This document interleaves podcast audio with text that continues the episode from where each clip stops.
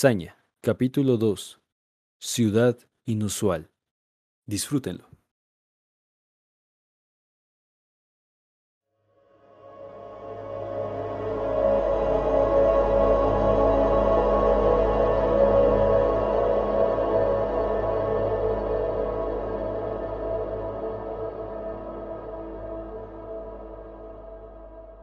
Cada mañana, las calles de Saña se llenan de una densa neblina que carga el ambiente de humedad y de un fuerte olor a putrefacción provocado por la corrosión de las antiguas viviendas de los habitantes.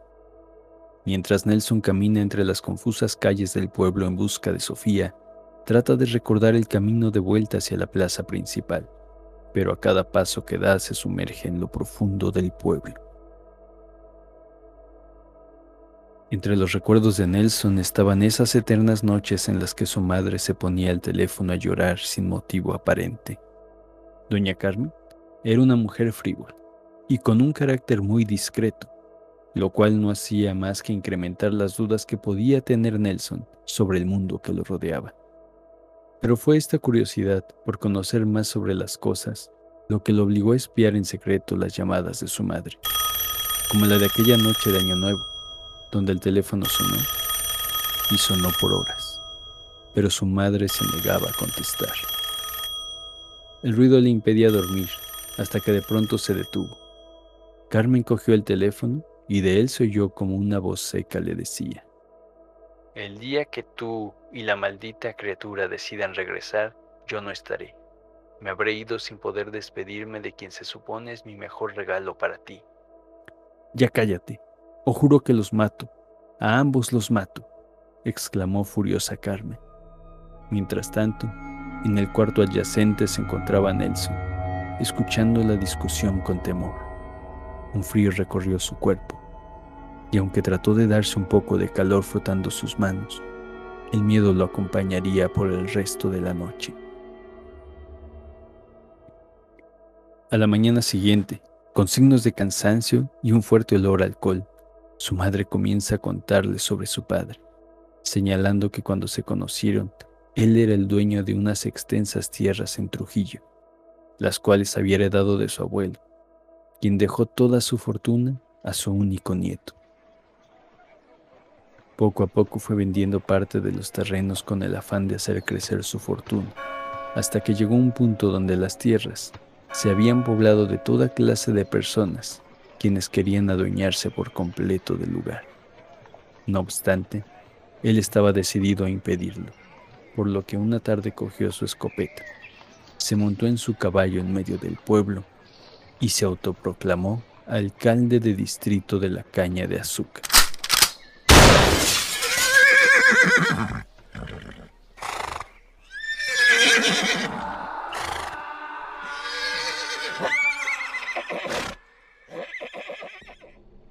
Al poco tiempo el poder y avaricia lo sedujeron a tener cientos de amantes en el lugar, quienes deseaban heredar la gran fortuna que poseía. Sin embargo, él se terminó enamorando de una muchacha que vendía zapatos, con la cual tuvo un hijo y su único heredero legítimo.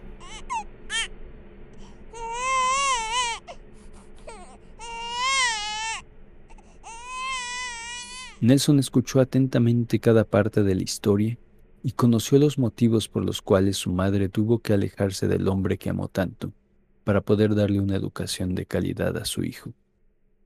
Carmen se echó al lado de Nelson y antes de quedarse dormida, le susurró que un día él iba a regresar a cobrar todo lo que le correspondía. El niño miró hacia el techo de su habitación donde comenzó a visionar sus metas y sueños, con tal de no seguir los pasos de su padre.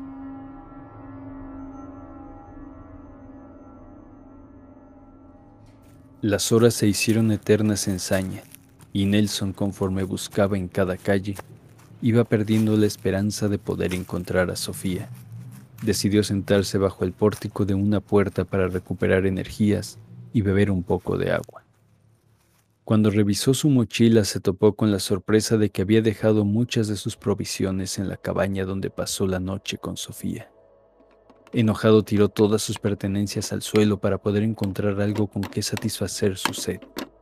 pero su desesperación era tal que comenzó a gritar por ayuda con las pocas fuerzas que aún le quedaban. ¡Auxilio! ¡Auxilio! Gritaba cada vez que recuperaba el aire. Sus pasos se hicieron más pesados. El sudor empapaba su rostro y antes de poder gritar una vez más por ayuda, cayó al suelo, perdiendo el conocimiento.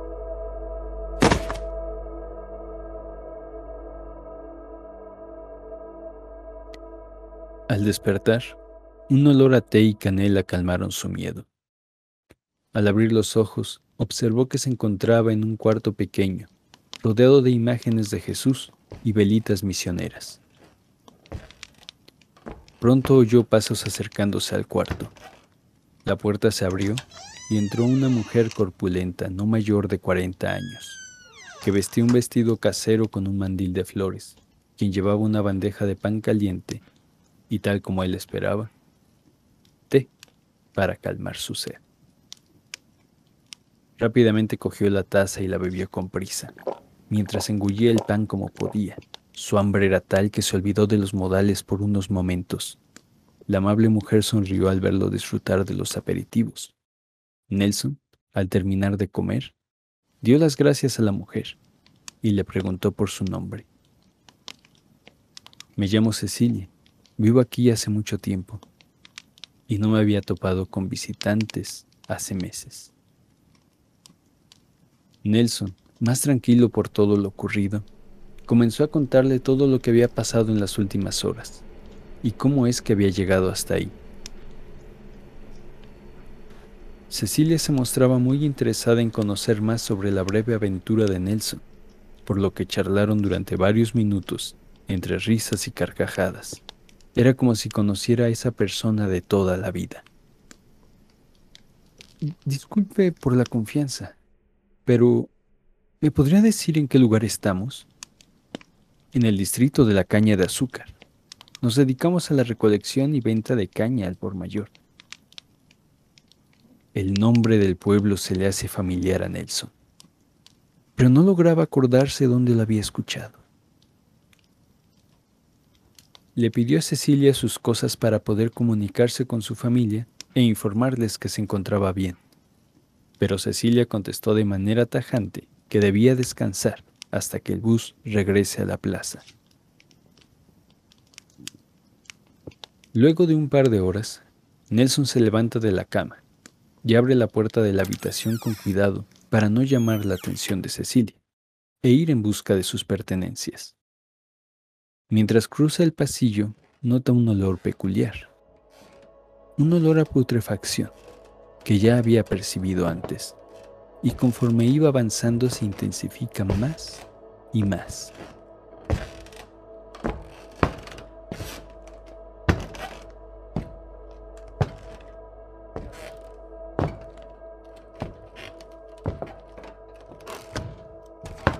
De pronto Cecilia se aparece al lado suyo Nelson salta del susto y deja caer una de las fotografías que se encontraban colgadas en la pared. El estruendo del marco de vidrio rompiéndose generó un eco a lo largo del pasillo, que fue seguido por un silencio incómodo entre ambos. Cecilia recoge la fotografía del suelo. En ella se puede observar a un hombre alegre rodeado de niños y mujeres. Mi papito se va a enojar mucho. Lo lamento tanto, si me permite buscar mis cosas, voy a arreglar su cuadro en cuanto regrese a la ciudad. Nelson trata de marcharse, pero la corpulenta mujer lo agarra del hombro y le susurra al oído. No te agrada, ¿verdad? Sin embargo, son muy similares. Mira la foto. Al ver nuevamente la foto, observa que el hombre que estaba antes ahora tiene su rostro. Un frío estremece su cuerpo y comienza a escuchar aquellas voces. Criminal, corrupto,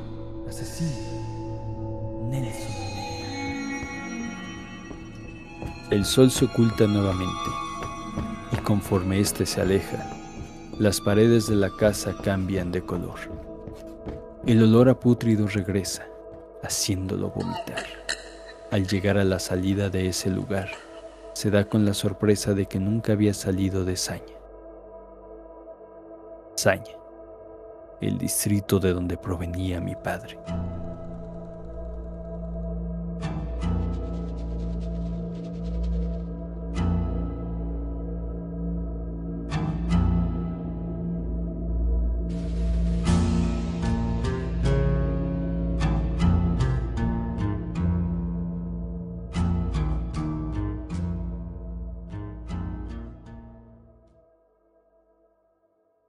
Estén atentos a nuestras redes sociales en Instagram y YouTube para más contenido sobre Saña. Hasta la próxima.